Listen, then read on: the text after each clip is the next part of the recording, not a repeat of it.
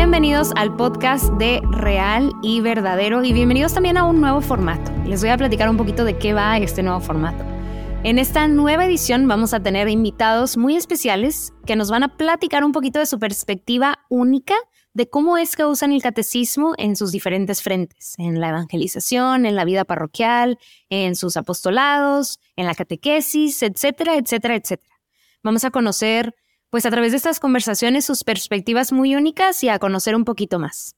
Nuestro invitado del día de hoy es nada más y nada menos que Rafa Piña, profesor de teología en la Universidad Panamericana de Guadalajara. Rafa es un apologeta y evangelizador. Y hoy en la conversación con Luis Diego vamos a meternos un poquito a cómo es que Rafa usa el catecismo en su labor como apologeta, cómo podemos nosotros usar el catecismo para responder a las inquietudes que tenemos sobre la fe, cómo responder eh, pues con el respaldo del catecismo versus responder con nuestros propios razonamientos e intuiciones y también un poco de cómo podemos utilizar más y mejor este recurso tan hermoso que nos ofrece la iglesia. Los invito a suscribirse, a dejar sus comentarios, sus preguntas, sus dudas, sus inquietudes y a seguirnos en el Instagram de Real y Verdadero y también a entrar a la página realverdadero.org para conocer más de todo lo que hacemos. Y pues bueno, sin más ni más, los dejo con Luis Diego y Rafa. Rafa Piña, bienvenido al podcast, video podcast de Real y Verdadero. ¿Cómo estás, Rafa? Luis Diego, qué gusto. Gracias a Dios, muy bien. Con mucha alegría de poder compartir contigo y con todos los que escuchan y ven real y verdadero. Excelente. Claro, y es una alegría para nosotros también tenerte. Estamos, eres oficialmente nuestro primer episodio donde intentamos un formato distinto. Y pues sí, dijimos, vamos a empezar con el pie derecho, vamos a empezar bien, invitando a un experto aquí entre nosotros. Pero platícale a la audiencia un poquito de quién eres, de dónde vienes, qué haces y cuál es, digamos, tu trinchera o tu nicho dentro de la iglesia? ¿En qué estás involucrado, Rafa? Claro. Bueno, actualmente soy, tengo un, rol doble, ¿no? Soy profesor en el Instituto de Humanidades de la Universidad Panamericana, en el campus Guadalajara, en México.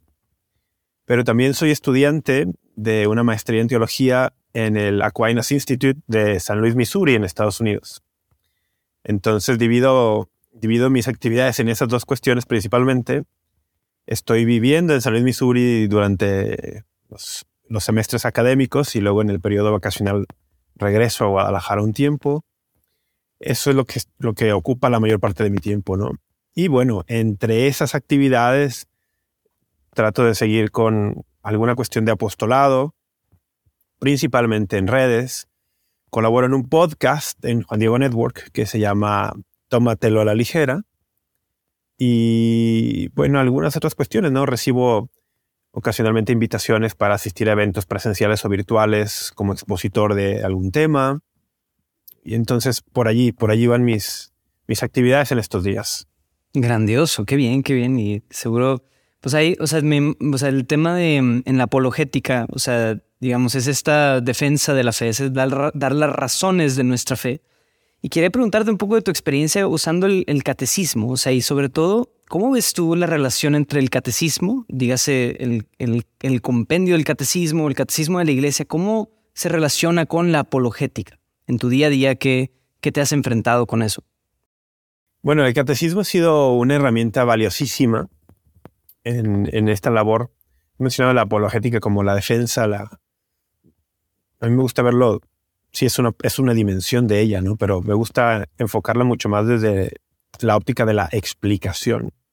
El documento de Aparecida, que tiene mucha relación con el catecismo en cuanto a que son estos documentos que, después del Concilio Vaticano II buscan este, este, un enfoque nuevo a los dogmas de siempre y a la forma de transmitirlos. En Aparecida había un párrafo que decía, necesitamos una nueva apologética como la que hacían los primeros cristianos, que se enfoque mucho más en explicar, ¿no? Entonces el catecismo para estos fines vino de maravilla, porque te ofrece eh, en forma muy sintética los principales, no solamente dogmas, sino los principales aspectos de la vida cristiana. Tú y la audiencia de Real y Verdadero conocen perfectamente que el catecismo tiene cuatro partes, y estas cuatro partes son pues, los pilares esenciales de la vida cristiana para la, para la cuestión de la explicación de la fe, el compartir de la fe, yo te diría, no, pues la primera parte de lo que creemos es la más importante, pero no. O sea, no solamente es lo que creemos, sino cómo celebramos lo que creemos, cómo vivimos lo que creemos, cómo hacemos oración lo que creemos. O sea, las cuatro partes son importantes. Cuando hace algunos años yo tenía un programa de televisión que giraba en torno a la cuestión de la apologética en, María Misión, un canal católico, yo siempre decía, a ver, nosotros vamos a hacer apologética y explicar la fe desde la Sagrada Escritura, en primer lugar, la, la Sagrada Tradición, vamos desde la revelación, pero luego también vamos a usar la historia, yo decía, el sentido común y el magisterio de la iglesia. Y el magisterio de la iglesia, pues, comprende muchas cosas, pero el catecismo te presenta una grandiosa herramienta para conocer precisamente ¿no? lo que es el, el, magisterio de la iglesia. Entonces, sí que fue y sigue siendo una, una gran herramienta en, la labor cotidiana de compartir la fe. Buenísimo, buenísimo. Sí, me gustó eso de cómo no es solo una parte del catecismo, como decir, este es mi manual, por así decirlo, de, de apologética, es la parte del credo y explicar las, el, tema de, de, cada una de las sentencias o de sentencias y del credo, sino más bien apreciarlo en todo, en toda esa, esa pedagogía del catecismo en sí mismo es una enseñanza, ¿no? Entonces eso es muy bonito. Órale. Sí, sí. Sí, realmente sí, porque la vida cristiana no es solamente la la ortodoxia de la fe, el profesar la fe correctamente. La vida cristiana implica mucho más, implica hacerlo vida en lo cotidiano, aplicar, aplicar el evangelio a las situaciones de cada día, que eso tiene que ver, por ejemplo, con la cuestión moral, que el catecismo tiene una sección de eso. Pero también la vida cristiana es celebrar la fe en, en la liturgia, en los sacramentos, hay una sección para eso y también tiene que ver con la oración, que es indispensable para el cristiano, que también tenemos una sección de eso en el catecismo. Y ese es, es, una, es una reducción que muchas veces malamente se asocia con la cuestión apologética, ¿no? Pensar que apologética es únicamente defender la fe o únicamente responder objeciones de, de tipo doctrinal, pero no, cuando San Pedro nos invita en, la, en su primera carta, primera de Pedro capítulo 3, del versículos 15 y 16, nos invita a estar siempre dispuestos a dar razones al que nos pida justamente, bueno, a dar respuestas al que nos pida razón de nuestra esperanza, pues la razón de nuestra esperanza es Cristo y es todo el misterio de la vida cristiana. Y dar esas razones, dar esas respuestas, tienen que ser integrales en toda la vida, no solamente en la cuestión doctrinal. Excelente, me encanta verlo así, o sea, es como una, un approach eh, integral de todos los aspectos de nuestra vida, en todo tiene que estar plasmada nuestra manera de ver el mundo, nuestra manera de creer. Qué maravilla. Y, y, dentro de eso que decías, digo, desgraciadamente caemos en ese reduccionismo tanto de la apologética como del catecismo, a veces de, digamos, agarrar solo alguna seccioncita y todo. Sin embargo, sí tiene cierto valor en la, a la hora de enfrentar varios problemas eh, morales, de índole moral, que es lo que más nos enfrentamos muchas veces en el mundo moderno, em, ¿qué valor tiene, digamos, o qué, qué, diferencia habría entre responder las preguntas desde mi entendimiento y, y, solamente mi lógica y mi sentido común a usar más bien el catecismo como una herramienta para informarme, para formarme más, para tener más perspectiva, sin caer tampoco en una en simplemente apelar a la autoridad, ¿no? De simplemente porque lo dice la iglesia, porque lo dice el catecismo. Claro. Sino más bien, o sea, pero, pero sí digamos ese equilibrio entre entender y usarlo, pero tampoco caer en el, en el apelar a la autoridad, no sé. Sí, es una tensión que es, está allí y es necesario abrazarla y, y entenderla. Por un lado está el riesgo de solamente apelar a mi propio juicio y, tu juicio puede estar errado si no eres un católico súper bien formado. Incluso si te consideras bien formado, difícilmente conocerás todos los aspectos o dominarás todos los aspectos de la, de la vida cristiana. Y cuando no apelas a, a, una herramienta como el catecismo de la Iglesia Católica, corres el riesgo de presentar tus opiniones. Y eso se vuelve problemático cuando tú eres una persona que en menor o mayor escala tienes cierta autoridad ante una comunidad. Puede ser desde que eres el único familiar que abiertamente es católico en tu círculo familiar y que en las reuniones eres al que le preguntan porque eres la autoridad para el resto de tu familia, hasta que tengas una posición más de alguien que guía un pequeño círculo bíblico, alguien que da clases en la parroquia, alguien que hace apostolado en redes sociales. Independientemente de si tu influencia es pequeña o grande, si tienes algo de influencia y de autoridad en otros, las personas lo que tú digas van a pensar que es lo que la iglesia enseña.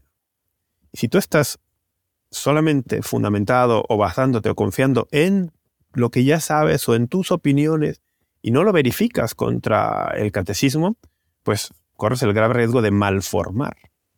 Ese es un extremo. Y, es, y puede ser grave. Y por otro lado, mencionabas también el, bueno, no simplemente apelar a los argumentos de autoridad, porque el catecismo lo dice. El catecismo funciona muy bien como un gran punto de partida cuando uno está tratando de compartir algo de la fe, porque te presenta de forma sintética pues siglos de reflexión de la Iglesia Católica en las distintas áreas de la vida cristiana. Y entonces tú puedes decir, mira, vamos a partir de aquí. Y a partir de aquí podemos luego expandir nuestra conversación que estemos teniendo. A mí el catecismo me gusta mucho porque te dirige siempre a fuentes primarias que te permiten expandir entonces ya la conversación, expandir el, compartir. Te dirige principalmente, el catecismo está lleno de citas de la Sagrada Escritura, que es fuente primaria. Entonces tú puedes decir, oye, aquí está haciendo una referencia, no sé, a Gálatas 4.1. A ver, vamos a ver qué dice Gálatas 4.1. O me está, me está refiriendo, lo primero es la Sagrada Escritura, ¿no? Como, como revelación divina.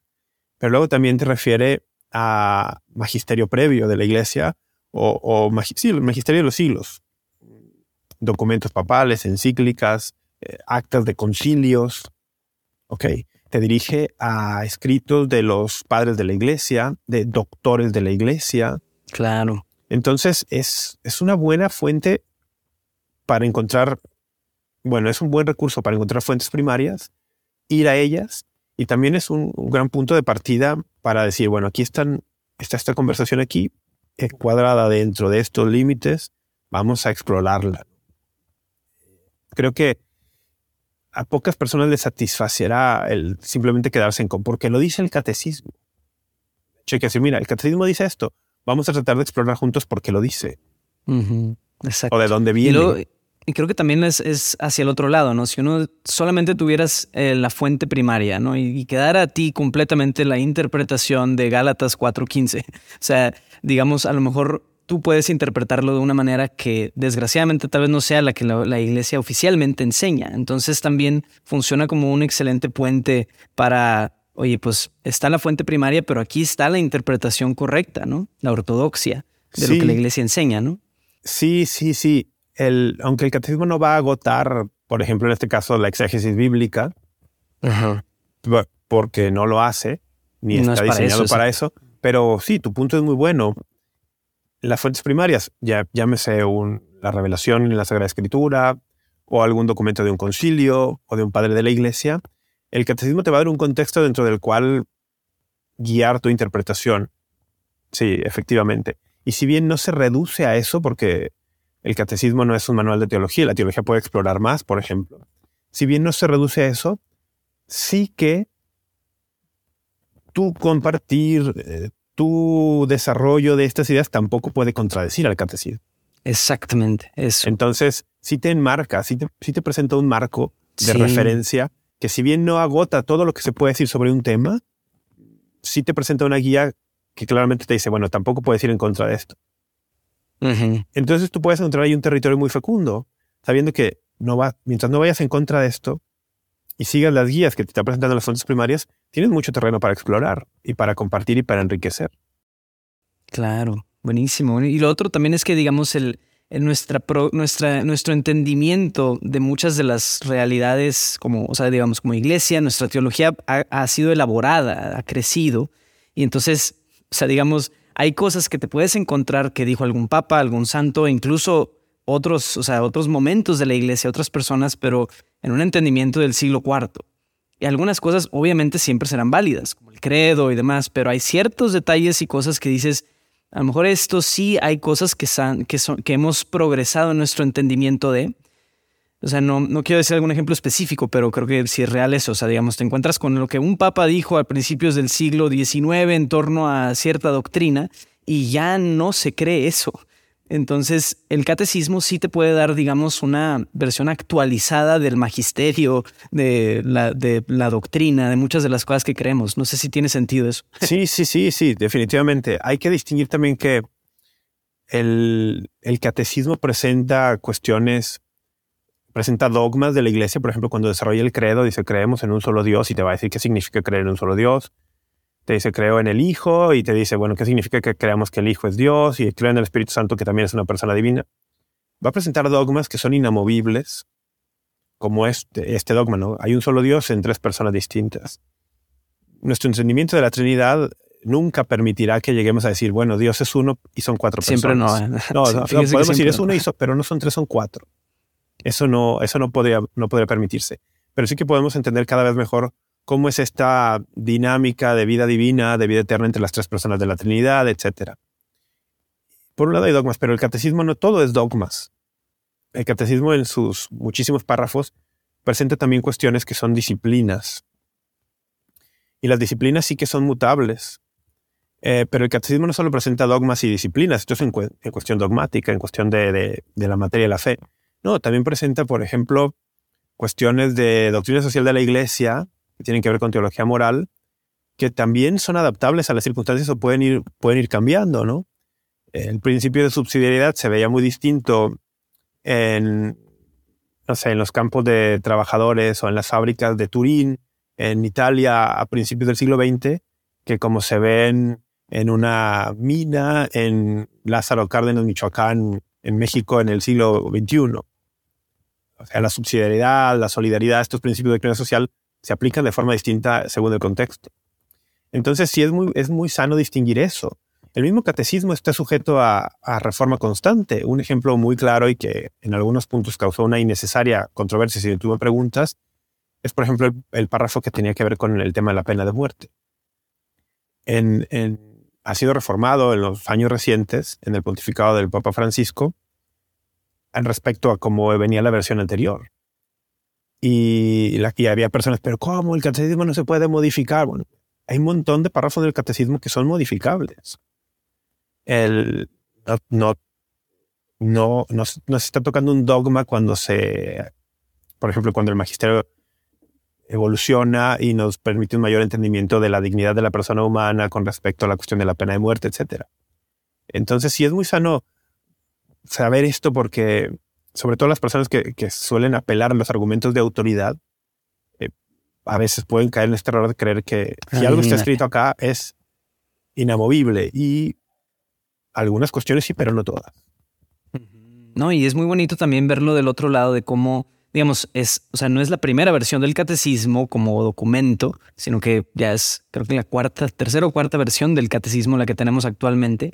Y y es por algo, o sea, no es solo porque, o sea, digamos, nos, ups, nos equivocamos con decir algunas cosas en los pasados. No es eso, o sea, en realidad lo que sucede es, es una tradición viva. O sea, participamos de la vida misma de Dios que no es estática, no es quédate con este documento que se escribió quién sabe cuándo y apréndetelo al pie de la letra. No es eso, la tradición está viva. Y esa tradición nos lleva a nuevos horizontes, a nuevas exploraciones y a actualizarlo constantemente, ¿no? Entonces, está padre como verlo también en cómo participamos de esos cambios de lo que Dios mismo le enseña a la humanidad, nos inspira a la humanidad. No sé, es, la otra parte, la otra manera de verlo, ¿no? Sí, sí, el, Espíritu Santo sigue y seguirá siempre informando y guiando a la iglesia. Y eso implica que nuestro entendimiento de, de la revelación divina y de sus implicaciones en el diario vivir, pues también va ampliándose, va refinándose de nuevo, nunca en contradicción con, dogmas establecidos, nunca, nunca llegaremos a decir, bueno, el verbo eterno, el Hijo de Dios, realmente es una criatura, no es increado, no es Dios de Dios, no, eso sería negar, eso sería negar los dogmas. Entonces, eh, sí es bueno saber que el catecismo contiene cuestiones dogmáticas que nos guían perfectamente, y contiene cuestiones que perfectamente podrían ya no aparecer en una versión posterior del catecismo. Recuerdo por ahí, se me va el número, ojalá tú lo tuviera a la mano, pero recuerdo que me sorprendió muchísimo hace algunos años. Creo que era en la discusión, estoy casi seguro que es en la discusión del quinto mandamiento. porque cuando se discuten los mandamientos, el catecismo te presenta puntos que muchas personas nunca consideran. Y creo recordar que en la discusión del quinto mandamiento, alguna mencionaba por ahí algo así como, bueno, conducir exceso de velocidad eh, podría ir eh, atentar contra el quinto mandamiento, dando. ¿Cuándo iba yo a imaginar que encontraría esto acá? Bueno, hace 200 años, eso no tendría sentido, no había, no había automóviles, ¿no? Y no sé, quizá en 200 años después de hoy ya no tendremos automóviles y no conduciremos y eso tampoco tendrá sentido. Claro. Entonces hay cosas que perfectamente pueden actualizarse y no pasa nada. sí. Sí, ir a caballo en exceso de velocidad a lo mejor hace 200 años era, un problema, ¿no? no o sea, el, ¿qué hay de fondo de una enseñanza como esta que aparece en el catecismo? Es una aplicación de, por ejemplo, los principios de la prudencia eh, en relación con la discusión del no matarás que aparece en los mandamientos eh, del Antiguo Testamento, en el Éxodo y en la, entonces la reflexión de la iglesia te presenta lo que dice el mandamiento revelado con lo que dice la tradición, de la, reflexión sobre las virtudes, aplicado a una situación concreta como es el conducir. Claro. Y eso hace muy bien el catecismo. Eh, ha tratado de presentar cuestiones que son aplicadas a, a, las mujeres, a los hombres del siglo, final del siglo XX, principios del siglo XXI. Buenísimo, buenísimo. Yo creo que durante este gran cambio de época también esto nos da mucha luz de, cosas para cómo vivir nuestra vida como cristianos en un mundo moderno. Y bueno, y una última pregunta que te tenía era sobre si eh, prácticamente así, ¿cómo ha sido tu experiencia al usarlo en alguna, en alguna situación? Digamos, una situación, un alumno tiene una pregunta, un, este, un troll en redes sociales está poniéndose muy así al tiro, entonces ¿qué haces? A ver, googleas Catecismo Iglesia Católica, tema tal y tal cual. ¿Cómo, cómo, te, sirve a ti el catecismo? En mi experiencia, el catecismo funciona mejor cuando estás lidiando, y lo lidiando en el buen sentido, ¿no? Cuando estás lidiando con alguien que es creyente católico. El, precisamente porque dices, bueno, aquí hay una autoridad. No es que solo esté recurriendo al argumento de autoridad, pero sí es un punto de partida, como decíamos antes. Cuando me toca compartir con alguien o tratar de resolver alguna inquietud de alguien que no es un creyente católico, el catecismo de la iglesia no suele ser mi primera referencia, porque no le va a hablar mucho, no le va a decir mucho. Trato de acomodarme a, la audiencia con la que esté tratando, ¿no? Pero si es un creyente católico, suele ser un gran punto de partida. Y alguna situación concreta, bueno, por ejemplo, en mis clases en la Universidad Panamericana, clases sobre, doy un curso que se llama Antropología Teológica y tenemos una sección en ese curso sobre el tema de la creación. Bueno, el catecismo te presenta de forma sintética perfectamente a qué nos referimos con la creación. Recuerdo, de hecho, lo tengo aquí, lo tengo aquí marcado, un párrafo que también cuando yo lo descubrí hace ya varios años, para mí fue como, ¿what? El catecismo no es un manual de teología y, no debería ser consultado como un libro de teología, pero contiene teología. Contiene eh, nuestra, esta, estas razones de, y las cuestiones que creemos y tal. Bueno, recuerda el párrafo 302 que dice que la creación, y te lo, te lo voy a compartir porque es uno de mis párrafos favoritos cuando hablamos de este tema de la creación. Dice, la creación tiene su bondad y su perfección propias, pero no salió plenamente acabada de las manos del Creador. Fue creada en estado de vía, hacia una perfección última todavía por alcanzar, a la que Dios la destinó. Llamamos providencia divina a las disposiciones por las que Dios conduce la obra de su creación hacia esta perfección. cuando yo, cuando yo descubrí este párrafo, dije, a ver, ¿cómo que, cómo que la creación no salió plenamente acabada de las manos del Creador? Entonces, esos, este dos líneas del catecismo y lo interesante, lo que a mí me hizo mucho más interesante es que la mayoría de los de párrafos que te presentan una cuestión dogmática en el catecismo te hacen una referencia hacia una fuente, ¿no? el, este es uno de ellos, este es, este es uno de esos que no. O sea, después te presenta una cita del Concilio Vaticano I, de la Constitución de Filius, pero antes, este, esto que acabo de leer no, no, no tiene referencia. Dije, bueno, entonces esto es una cuestión que el catecismo está diciendo, mira, esto es importante aunque no te ponga la referencia y, por ejemplo, oye, ¿qué significa la creación? Bueno, la creación está en estado de vía. No es, una cuestión estática. Eh, cuando Dios crea, no, no es, vamos a usar un término de la ingeniería, no, no es un producto terminado. El hombre mismo, al ser parte de la creación, no sale de las manos de Dios como un producto terminado, es algo en proceso. Es un ser en tránsito, como decía el, el difunto Papa Benedicto XVI en, su libro sobre las catequesis de la creación. Esto para mí fue un punto muy, muy, muy importante descubrirlo y he notado que cuando lo compartes con los alumnos, abre toda una reflexión acerca de qué es el hombre y cuál es su entorno, qué es la creación y qué significa que no haya salido plenamente acabado, en las manos del creador, sino que está en estado de vía hacia una perfección última todavía por alcanzar y cuál es el rol que Dios le ha dado al hombre para que la creación entera y él mismo alcance esa perfección. A partir de, un, de dos líneas del catecismo, yo he podido desarrollar una, una reflexión bien interesante en, en, el aula de antropología teológica, es decir, de reflexión sobre el hombre. Entonces, pues sí, sí que contiene, te di un ejemplo ahorita, ¿no? Sí, Algo que he usado y que he visto cómo puede ser de mucho fruto para, para este compartir de la fe. Grandioso, gracias por compartirlo, Rafa. Yo creo que eso puede ayudarnos a nosotros también a, a dimensionar y saber que, oye, en, en, este documento, en este gran tesoro que es el catecismo, hay, tan, hay mucha poesía, mucha este, como palabra envuelta y empacada para que la desempaquemos, la desenvolvamos y la descubramos, ¿no? Entonces, pues sí, yo creo que con eso podemos ir este, cerrando esta conversación, este episodio, y, te agradezco de verdad, Rafa, por habernos compartido esto. No sé si quieras compartir algún último mensaje, recomendación o consejo para quienes nos escuchan. Sí, el, yo diría el catecismo hay que leerlo, pero no es un libro, vamos, se puede leer en orden, ¿verdad? Perfectamente y tal. Para mí es un libro de consulta, tiene un índice, tiene unas referencias cuando tengo alguna duda sobre algún tema, quiero reafirmar algo, voy y busco concretamente eso. Para mí ha servido así. Si a alguien le sirve como, oye, lo quiero leer de principio a fin, no veo ningún perjuicio en eso. La cuestión es, es una riqueza que hay que aprovechar. Cada quien que descubra de qué manera la puede aprovechar mejor, pero aprovecharla. Aprovecharla. Excelente, grandioso. Muy bien, Rafa, muchas gracias por acompañarnos. ¿Dónde te puede eh, encontrar la gente que te quiera seguir? Bueno, eh, Luis Diego, en mis redes sociales suelo estar allí algo activo. Eh, con mi nombre, Rafa Piña Valdés. Con ese nombre pueden encontrar en las principales redes. Buenísimo. Muchísimas gracias, Rafa, por tu tiempo y por compartir con nosotros. Y nos vemos hasta la próxima, amigos. Que Dios los bendiga.